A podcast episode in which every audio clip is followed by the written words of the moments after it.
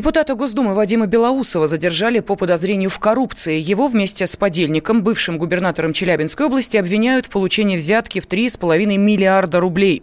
Белоусова сегодня днем доставили в Ленинский суд Екатеринбурга, который внезапно отклонил ходатайство об аресте депутата. Попытаемся разобраться, что произошло. Ну а для начала выясним, что это была за взятка. Справка. По версии следствия, с 2010 по 2014 год Белоусов вместе с бывшим губернатором Челябинской области Михаилом Юревичем получили взятку от руководителя холдинга «Автобан» за оказание покровительства. В итоге организациям холдинга была обеспечена победа на аукционах в сфере дорожного обслуживания. О задержании Белоусова стало известно ранее сегодня. А до этого в декабре депутат был лишен неприкосновенности по запросу Генпрокуратуры. Вопрос о снятии неприкосновенности впервые в современной истории российского парламента решали на закрытом заседании. Адвокат депутата отмечает, что подзащитный вину не признает, а Михаил Юрьевич, которого следствие считает подельником Белоусова, находится в международном розыске. Ну а почему же с депутата, с которого снята неприкосновенность, э, депутата суд не арестовал, особенно с учетом того, что его предполагаемый подельник сбежал из страны? Вот на этот вопрос мы и попросим ответить эксперта на связи с нашей студией, председатель Национального антикоррупционного комитета Кирилл Кабанов. Кирилл Викторович, здравствуйте. Здравствуйте. На самом деле история очень странная поскольку э, вообще деятельность Белоусова, она уже давно попадала и э, в объектив журналистов, да, достаточно, достаточно ярко освещалось. И в конце концов это уже стало э, основанием материалов уголовного дела. Теперь смотрите, какая-то логика непонятная у суда. Да? То есть э, Государственная Дума э, признает основания э, для снятия неприкосновенности полными, да, объективными. Там же тоже сидят люди, да, там юристы, там же тоже, тоже понимается решение достаточно сложно. Да? А вот э, суд, он э, почему-то признает недостаточным э, обоснованным преследование Белоусова. Я тем более правильно говорить, организатор э, преступной схемы, э, подозреваемый господин Юрьевич, да, он уже скрылся давно, причем он уже бегает по всем странам, как только можно, да, чтобы уйти от ответственности. При этом вся деятельность, она логична, то есть она выстраивается, посмотрите, у нас с 2010 года выстраивается так называемый депутатский контроль вместе с губернатором и с Белоусовым. Они выстраивают контроль за качеством дорог. Да, потом они э, переходят в Государственную Думу. Потом из, с, с одной фракции перебегают в другую фракцию Белоусов – да, то есть он явно, явно это, это, это попытка скрыться от ответственности да, и контролировать определенное направление бизнеса. Кирилл Викторович, еще один вопрос. Скажите, пожалуйста, вот э, следствие э, в Екатеринбурге материала ходатайство об аресте тем, что Белоусов отказался выдать Следственному комитету два имеющихся у него загранпаспорта. Вот как вы считаете, в ближайшее время э, мы все-таки увидим Вадима Белоусова в Москве или он будет я где-нибудь... Думаю, я, я, я, думаю, я думаю, что теперь, теперь мы э, Белоусова не увидим в Москве. Скорее всего, он, он уедет через, через Белоруссию, да, или какими другими путями, он скроется из России, как скрываются очень многие. А, его задача была, самое главное, уйти отсюда и дать возможность скрыться. Вот и все. Угу. Спасибо огромное. Э, председатель Национального антикоррупционного комитета Кирилл Кабанов был на связи с нашей студией. Ну, а в случае, если вина Белоусова будет доказана, ему грозит лишение свободы на срок до 15 лет. Но напомню, что это уже не первый случай, когда депутат лишается неприкосновенности и попадает под следствие. Давайте вспомним, чем закончили, э, закончились предыдущие дела. Справка. За последние 10 лет было возбуждено несколько уголовных дел против российских парламентариев. В 2017-м Басманный суд заочно арестовал депутата Госдумы от КПРФ Дениса Вороненкова в связи с делом о мошенничестве. Бывший депутат тогда уже уехал на Украину. Дело о махинациях с недвижимостью расследовалось с 2011 года. В марте 2017 Вороненков был убит в Киеве. Следственный комитет закончил расследование дела о мошенничестве уже после его смерти. В 2015 году возбудили уголовное дело против депутата Госдумы от «Справедливой России» Ильи Пономарева. Его обвинили в пособничестве и растрате. Пономарев с 2014 года находился в США, а в 2016 получил вид на жительство на Украине. В 2014 году против сенатора Челябинской области Константина Цыпко возбудили дело о взяточничестве. В 2017 его приговорили к 9 годам колонии строгого режима и 70 миллионам рублей штрафа. В 2014 году против Алексея Митрофанова, депутата Госдумы от «Справедливой России», возбудили уголовное дело о вымогательстве. Митрофанова лишили депутатской неприкосновенности, он уехал из России. В 2017 году его признали банкротом. В отношении депутата от фракции ЛДПР Ашота Егиазаряна было возбуждено три уголовных дела. Два в 2010 и одно в 2012. Его обвиняли в мошенничестве, присвоении акций и наличных средств. Еще в 2010-м Егиазарян уехал в США. Министерство юстиции отказывалось выдавать его России. В мае 2018-го он был заочно приговорен к семи годам колонии. Тема дня. Главное, чтобы костюмчик сидел. Фраза из известной песенки стала девизом простого калужского парня, который решил продать очень необычный костюм, космический. Подробности в сюжете «Комсомольской правды». На сайте юла.ру появилось необычное объявление. Продается костюм космонавта 500 тысяч рублей. В комплекте сумка космонавта. При ближайшем рассмотрении оказалось, что раритет раньше принадлежал Юрию Усачеву. Космонавт носил его на МКС во время миссии 18 лет назад. Костюм 100% настоящий, говорит продавец раритета Михаил. Этот костюм, который был на орбите, просто сохранил его ради коллекции. И мне этот подарок сделан был от человека, который как раз занимался вот этими шарлами, ну, вот этим всем. Через родственников мне досталось. По словам Михаила, костюм из космоса вернули на американском шаттле. Дело в том, что экипировку отработавших космонавтов обычно топят вместе с грузовыми кораблями в океане. И шаттлы были единственной возможностью вывести с МКС что-то из вещей. Костюм был Михаилу дорог и даже вдохновлял, но вмешались жизненные обстоятельства. Этот костюм меня радовал, меня заставлял там что-то придумывать, еще что Ну, прикольно, когда ты просыпаешься, а тебя тут манекен в космическом костюме. Вот. А сейчас просто дошло до этого, что как бы нужно что-то земное. Владелец утверждает, что желающих купить раритет очень много, несмотря на высокую стоимость. Звонят помощники олигархов и готовы ехать за костюмом в Калугу. Между тем, получив столько славы в СМИ, Михаил решил сделать широкий жест – подарить костюм Усачеву совершенно бесплатно. Я на самом деле вообще не против э, как бы подарить Юрию Сачеву. Вот сейчас какое-то будет мероприятие, там музей космонавтики, да, там еще что-то подарить бесплатно. Юрий Усачев от внимания СМИ уже отвык. Все-таки из отряда космонавтов ушел еще в 2005 году, и о костюме он узнал от журналистов. Очень хорошо. Пусть он продает за сколько хочет. Он такую мне прям рекламу сделал. Друзья мои, нет, мне не нужен этот костюм. Если он хочет его продать, пусть лучше продает и использует на благотворительность эти деньги. Если уж такой шум прошел. Вот это будет, наверное, самое лучшее решение.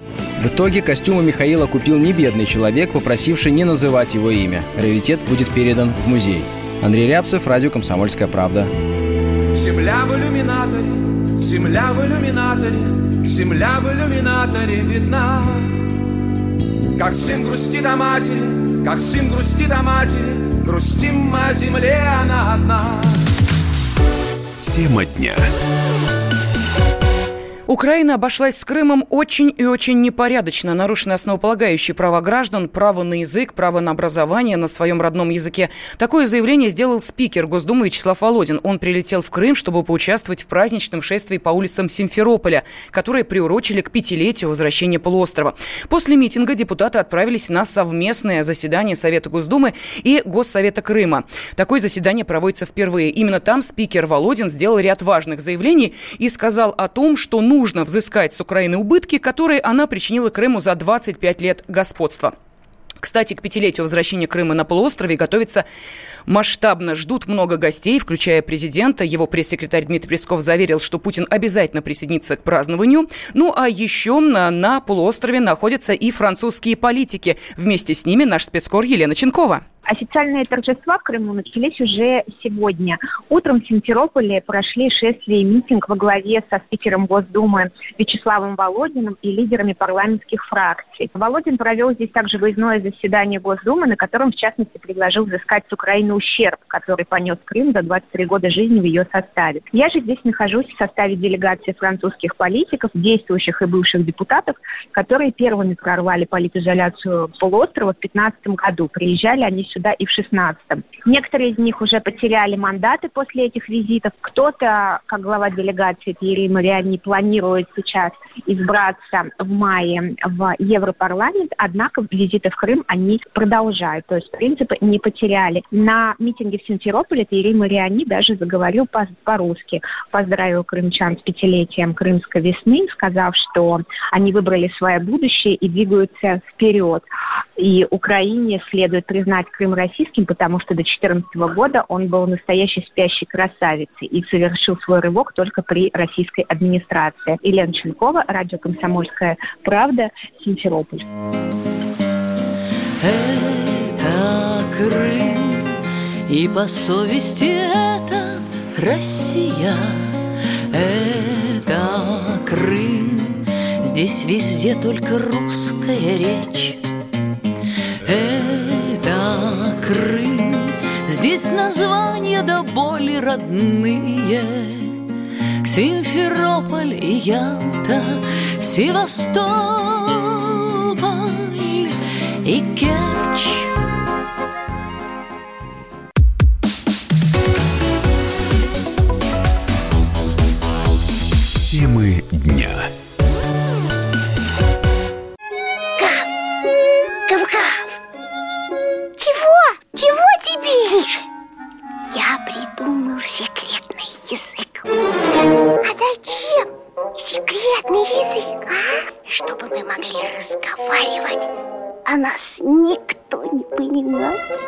Учитесь понимать своих питомцев. В эфире радио «Комсомольская правда» советы ветеринара Ильи Середы. Слушайте программу «Вот такая зверушка» каждую субботу с 5 вечера по Москве.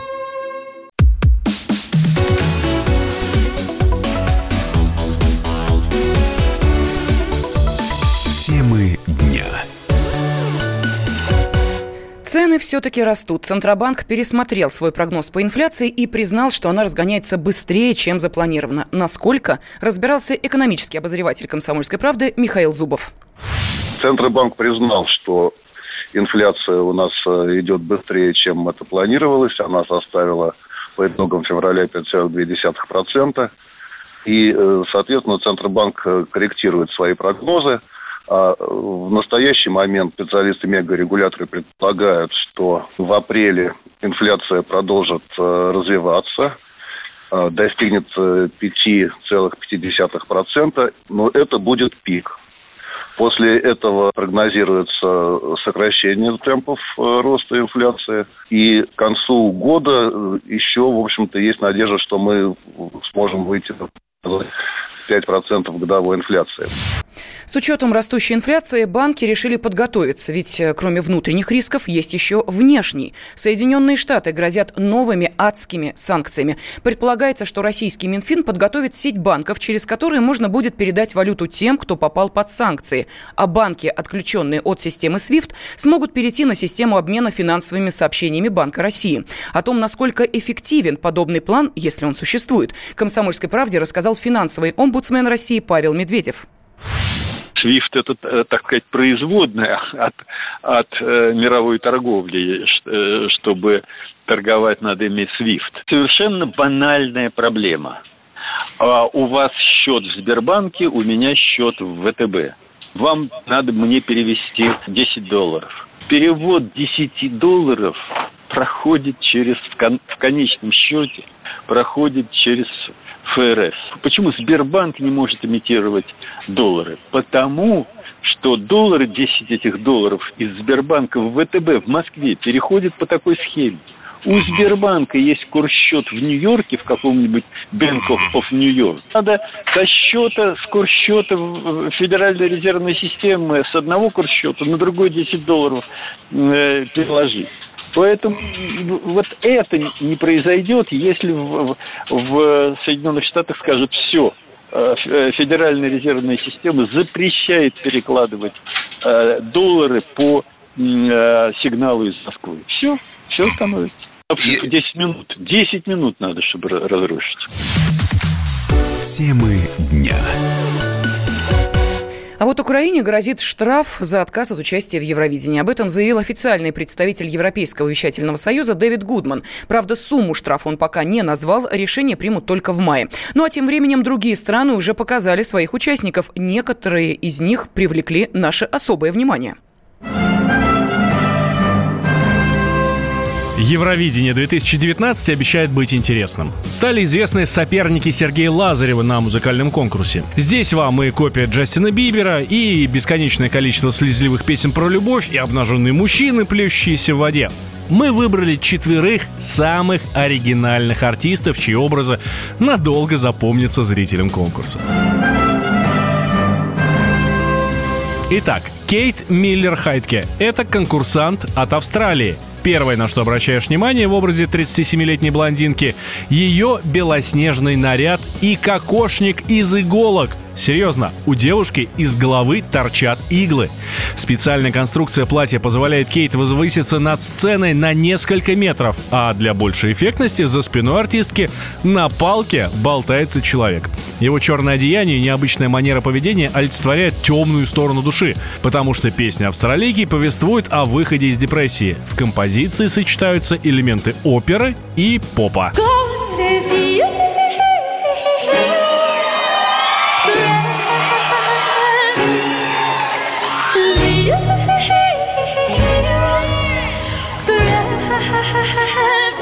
К слову, некоторые уже обвинили австралийку в плагиате, потому что ее выступление похоже на песню Плава Лагуна из фильма «Пятый элемент».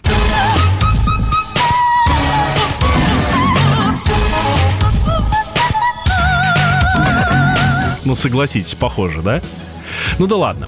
Следующие яркие конкурсанты — это веселые ребята из Исландии с песней «Ненависть восторжествует». Участники группы одеты в кожаные костюмы, латекс и шипы. Первые из них размахивают огромными молотами, вторые стоят на коленях, а третьи, ну, делают вид, что умеют петь. В музыкальном номере поклонников БДСМ можно разобрать два голоса. Один злобно рычит, а второй тянется нежным сопрано. Но Ребята, не дайте себя обмануть. Оба солисты – мужчины.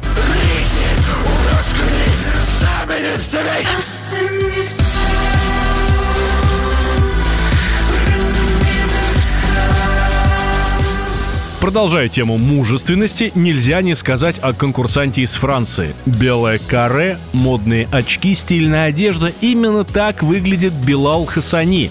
В своей песне 19-летний француз говорит о том, что он не такой, и его не изменить. Ну, в общем, все мы это уже не раз слышали от зарубежных исполнителей.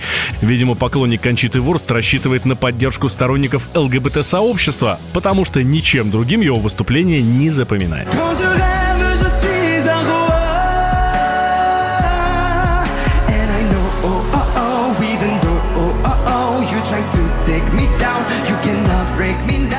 Ну и завершает нашу подборку 30-летний португалец, бывший сотрудник секс-шопа.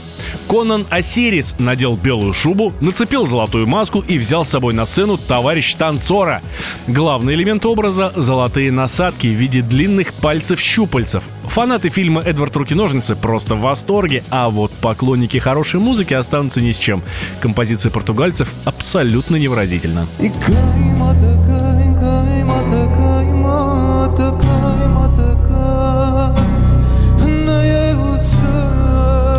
Участие в Евровидении примет 41 страна. От конкурса отказались лишь Украина и Болгария. Первые не смогли разобраться во внутренних политических взглядах, из-за чего украинские артисты вообще расхотели ехать в Тель-Авив, а вторые не захотели тратить много денег. Евровидение стартует 14 мая, а уже 18 весь мир услышит нового победителя международного музыкального конкурса, которым, мы надеемся, станет Сергей Лазарев. Темы дня.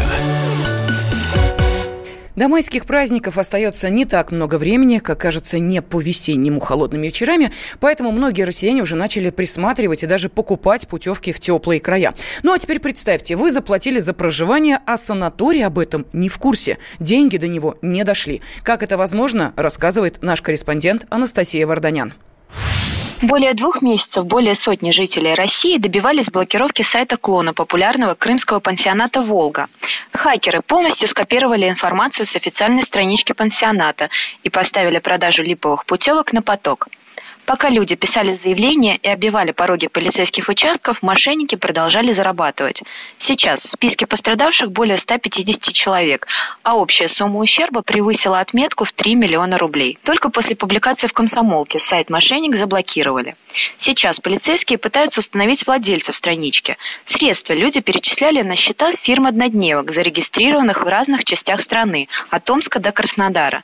Но это еще не все. Те же самые аферисты создали еще два сайта клона. Это лже-сайты пансионата Лдза в Абхазии и пансионата Искра в Крыму. Схема обмана прежняя, а число пострадавших растет с каждым днем. При этом реклама с переходом на эти сайты размещена на популярных порталах. Будьте внимательны и тщательно все проверяйте, прежде чем купить путевку.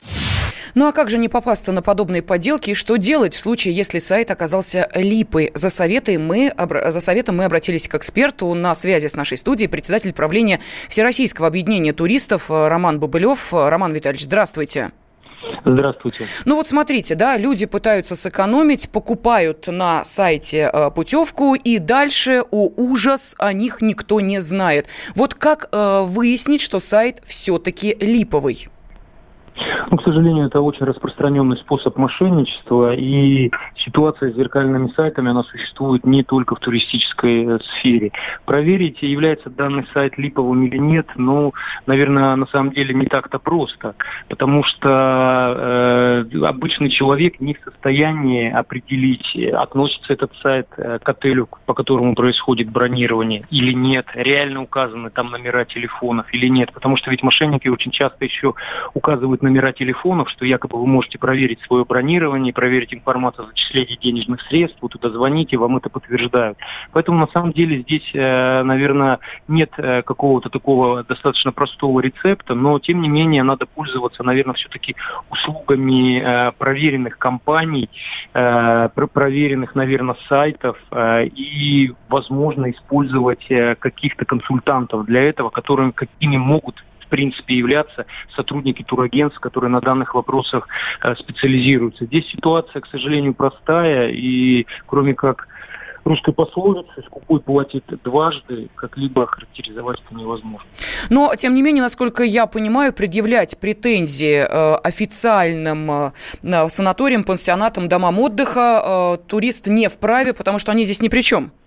Конечно, разумеется. То есть официальные отели здесь ни при чем, э, но, э, разумеется, отели отслеживают подобные зеркальные сайты, потому что они так либо иначе дискредитируют э, в конечном счете сам отель. Поэтому отели, хотельеры проводят подобную работу. Но самое главное, здесь, наверное, все-таки не поддаваться на какие-то очень низкие цены, какие-то рекламные промоакции и пытаться все-таки, наверное, проверять проверять как-то по, по телефону.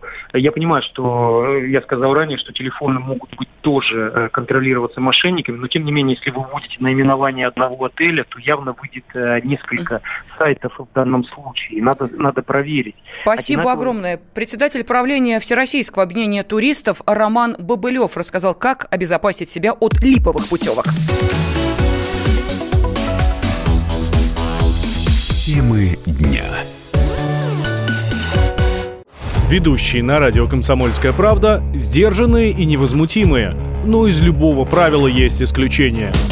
Дай по морде мне. Встань и дай. Хочешь стекло хочешь? такое? Давай. Он что-то говно в эфир кидаешь. Я... Ты несешь какую-то хрень. Мы расстреляем его из водяных пистолетов мочой. Самый горячий парень радиостанции в прямом эфире. Исключение из правил с Максимом Шевченко. Слушайте по вторникам с 8 вечера по московскому времени.